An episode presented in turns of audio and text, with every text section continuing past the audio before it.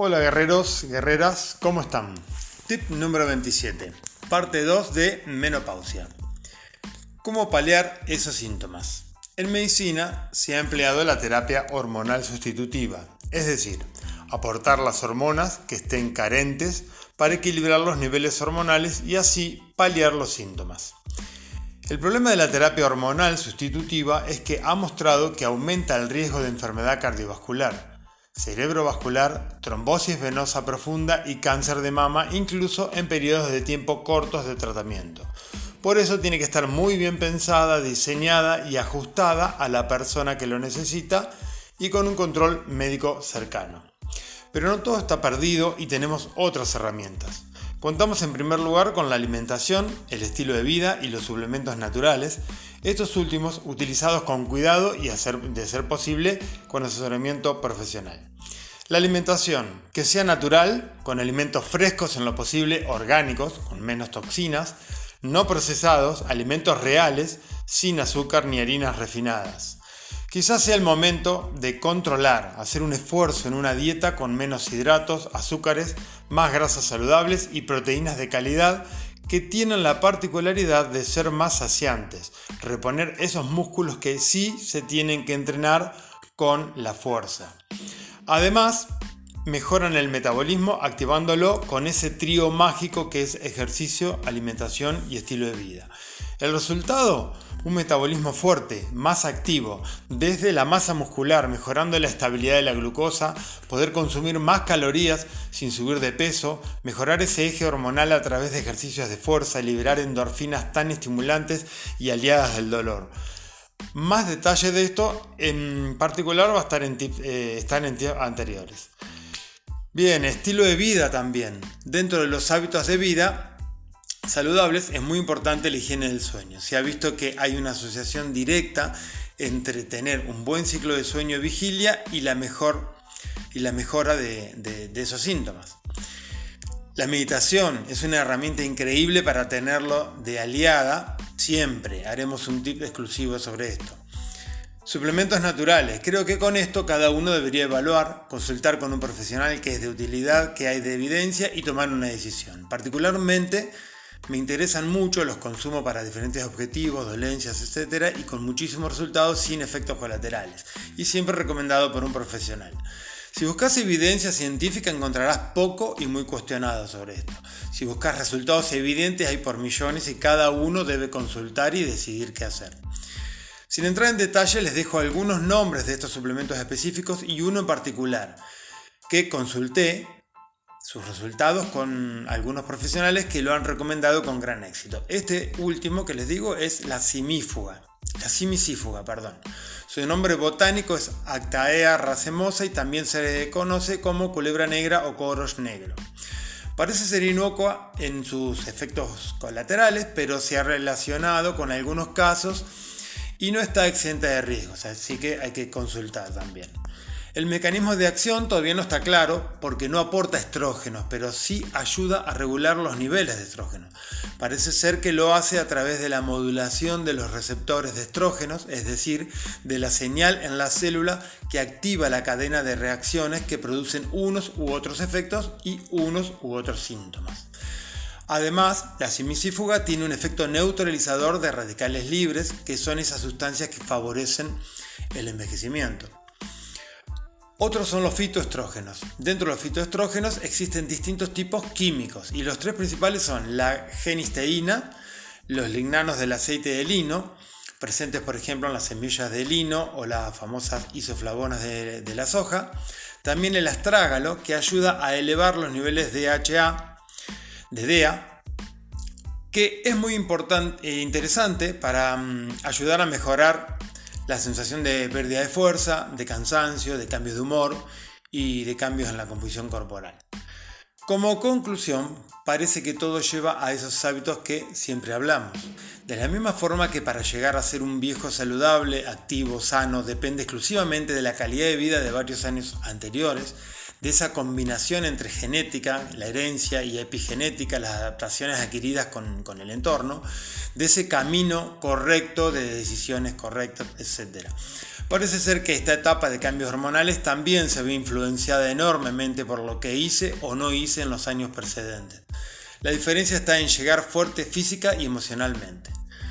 Bueno, espero les sea de interés para seguir buscando, investigando, con el fin de preservar esa salud para siempre y disfrutar de esa vida, de esta vida maravillosa.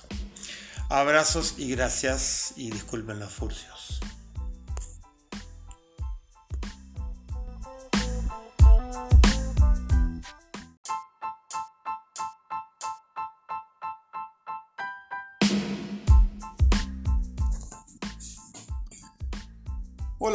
¿Cómo están? Y sí, seguimos con ellas, unos tips más bien merecidos. Tip número 26, menopausia. Creo muy necesario empezar a informarse un poco sobre la tan temida menopausia que desde siempre escucho y que me va a pasar con caras de pánico, un poco justificadas por un lado, pero solo por un lado. La menopausia queda definida como el cese definitivo de la función ovárica de la mujer y esto es por el cese de la función de los ovarios y principalmente por la caída en los niveles de estrógenos. Normalmente tiene lugar a una edad media de 51 años, aunque esa edad puede variar porque está determinado por distintos factores como la información genética, el estilo de vida, la nutrición, la actividad física y el tabaco. Aunque parezca mentira. ¿Cuáles son los síntomas? Sofocos, las sudoraciones nocturnas, la sequedad vaginal y las alteraciones del sueño serían comunes, pero además el aumento de peso, la distribución de la grasa corporal, el dolor articular o dolor muscular, la, osteoporosis, la disminución de la libido o el dolor en las relaciones sexuales que tiene que ver con la sequedad vaginal, la atrofia de la piel o la sequedad de la piel, la caída del cabello, etcétera, que tienen que ver con ese desequilibrio o estos cambios en los niveles hormonales, tanto de hormonas sexuales femeninas como masculinas.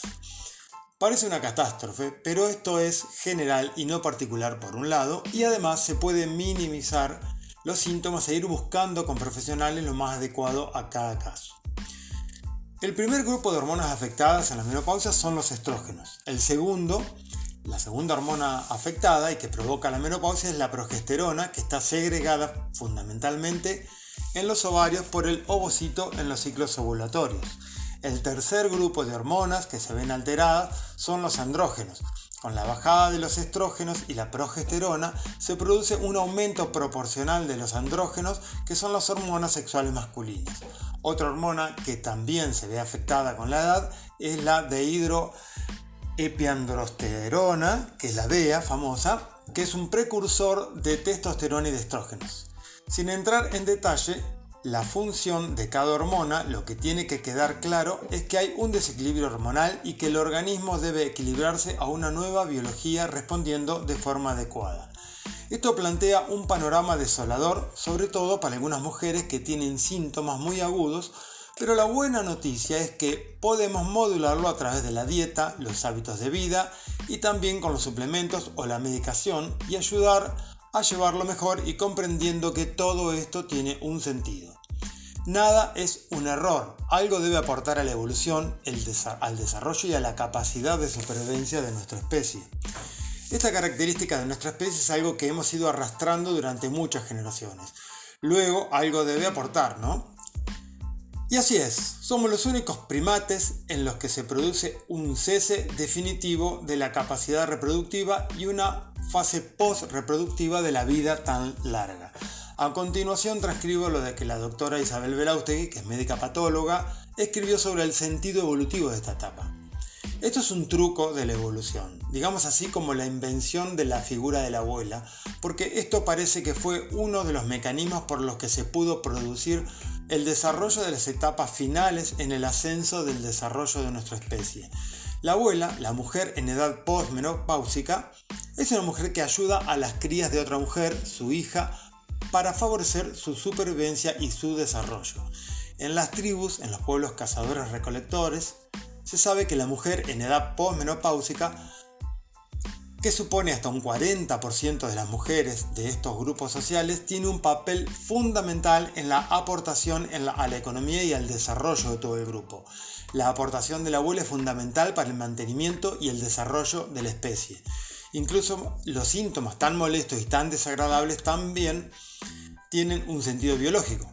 Cuando una mujer estaba incómoda porque le daban los sofocos, estaba de mal humor, le dolían las articulaciones, le molestaba la piel o tantas otras cosas y reaccionaba además de una manera más masculina, más brusca, lo que hacía era adaptarse, aislarse del resto del clan y transmitir el mensaje, mirá, no estoy para fiesta, no me molestes porque era una mujer que no estaba en edad reproductiva, no era fértil y por tanto que un macho se uniera a esta mujer iba a ser un mal uso de la energía vital.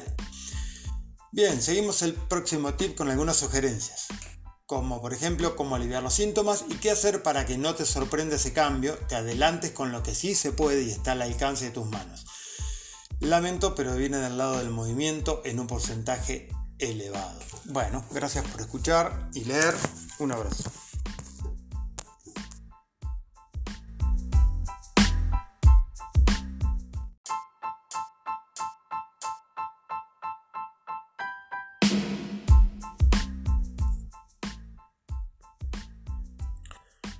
Hola guerreros, guerreras, ¿cómo están?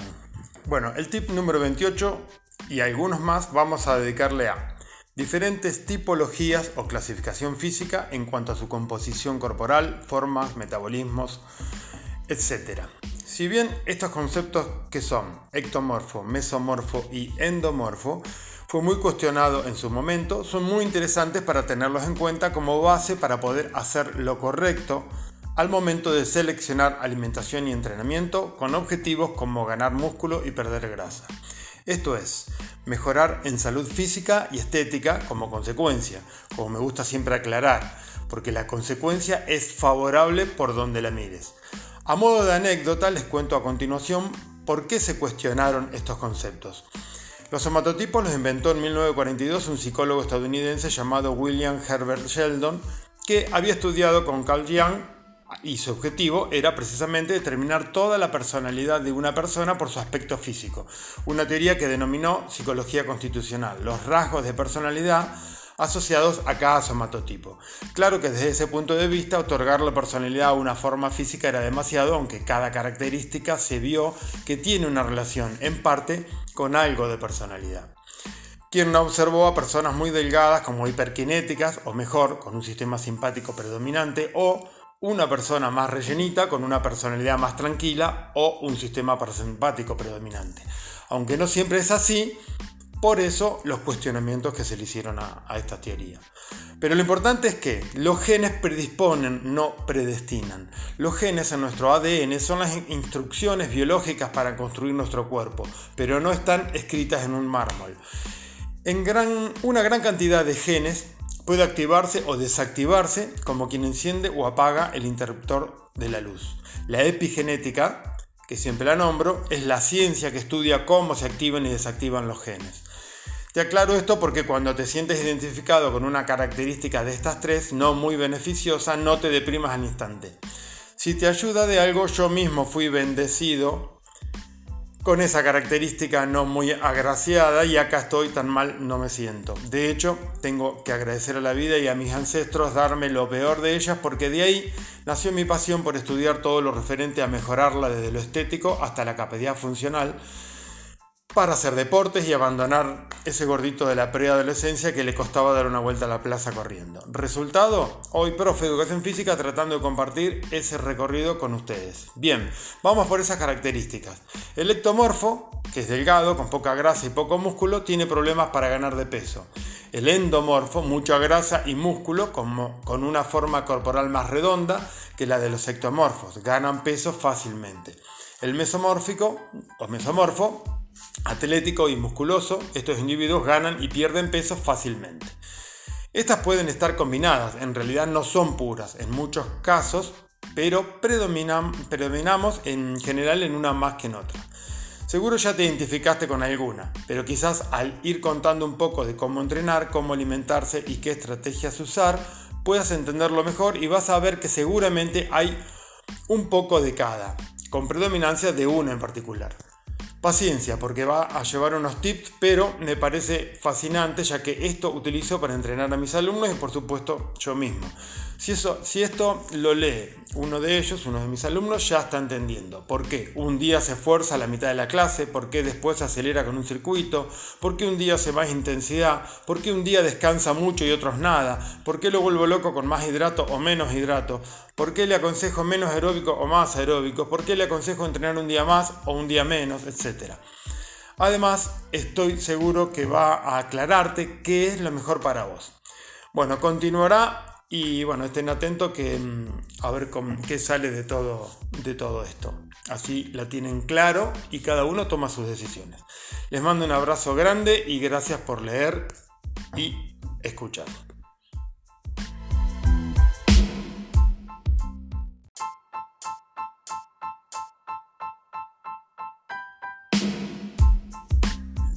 Hola guerreros, ¿cómo están? Tip número 2. Biomarcadores más importantes para estimar nuestro estado de salud y nuestro riesgo de enfermar o de morir. Si solo tuviéramos que saber un dato para estimar la probabilidad de desarrollar una enfermedad cardiovascular o cáncer, principales causas de mortalidad en países desarrollados, en los próximos 5 años, ¿no? Como también autoinmunes, etc., el parámetro que mejor va a predecir el riesgo de enfermar es la edad. A los 70 años el riesgo de cáncer es 100 veces más a los 30 o 40 años. Entonces, si esto dice la ciencia, ¿qué podemos cambiar que esté a nuestro alcance? Nuestra edad biológica es un mejor predictor de enfermedad que la edad cronológica que está condicionada por el día en que nacimos, ¿no? Por ejemplo, una persona cuya edad sea 70 pero su edad biológica sea 50, lo que es perfectamente posible, tendrá menor riesgo, a su vez, una persona de 40 cronológica y 60 edad biológica, lo que también es posible, lamentablemente, tendrá más riesgo de enfermedad. ¿Cómo saber nuestra edad biológica entonces? Hace unos años esto se medía con la longitud de los telómeros, algo así como unos pedacitos de ADN al final de los cromosomas que se van acortando con cada división celular. Hoy sabemos que es una medida poco precisa, variable con respecto a relacionarlo con la salud. Así que por ahí no. Parece que hay distintos marcadores que en conjunto nos pueden dar una estimación de nuestra edad biológica y también de forma aislada son predictivos de enfermedad a largo plazo, que es lo que nos interesa. Vamos por algunos de ellos. Uno, con respecto a la salud metabólica y dos, con respecto a lo funcional. Y acá está lo que a mí me toca y machaco todo el tiempo. Uno, con respecto a la salud metabólica. En análisis tradicionales, o no tanto, porque habría que pedir algún dato diferente, podrían ser A. Glucosa en ayunas. B. Triglicéridos. C. Resistencia a la insulina. Importante esto porque aumenta el riesgo de casi todas las enfermedades crónicas y más. Esta no sale normalmente, pero se pide como OMA-IR. H-O-M-A-I-R. Glucosa en ayunas más insulina en ayunas. Es esto, ¿no? También se podría estimar la resistencia a la insulina a partir de glucosa en ayunas más hemoglobina glicosilada más nivel de triglicéridos más HDL más perímetro abdominal. Perímetro abdominal. Este último es el que insisto y me toca hacerlo, porque es un indicador razonable, aunque no preciso, claro está, también es importante el resto, pero indica más grasa visceral, peor salud metabólica y más inflamación crónica de bajo grado. Esta inflamación crónica de bajo grado está en el tip número 10 del año pasado si lo quieren repasar. La inflamación debería medirse también y esto se viene haciendo ya mediante la proteína C reactiva que debería dar por debajo de un miligramo por litro. En cuanto a la inflamación crónica de bajo grado, es que es más silenciosa, debería medirse mejor con proteína C reactiva de alta sensibilidad, o sea, algo mucho mejor hecho. Y alguna citoquina inflamatoria, eh, que se llama TNF-alfa, eso bueno, no importa, hay que pedirlo, más la velocidad de sedimentación globular para complementar todo, ya que tiene, tiende a elevarse esta, perdón, la sedimentación globular eh, cuando hay inflamación. Pediré esto próximamente, es mi análisis y voy a salir en todos los diarios. Bien, con respecto al riesgo coronario se recomiendan dos cosas, la presión arterial y el número de partículas LDL, que es el famoso ApoB. APO B larga. Secundario, pero muy importante, las transaminasas, que es la función hepática, los niveles de vitamina D, etc. Aunque para redondear los más globales e importantes son los primeros, la inflamación de bajo grado y la resistencia a la insulina. Ahora vamos a lo funcional, que es lo mío obvio, porque es importante lo que nuestro cuerpo puede hacer, porque es un reflejo de nuestra salud global. A veces esto muestra mejor la salud que lo que se ve por dentro. Recuerden, esto también lo tenemos en tip anteriores. Más fuerza de agarre, menos riesgo de enfermedad.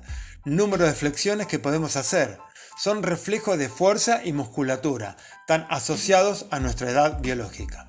Otro, nuestro nivel cardiorrespiratorio, medido por nuestro VO2 máximo, una ergometría por ejemplo, también predice edad biológica. Algún Garmin lo mide pero bueno, no sé cuán exacto es.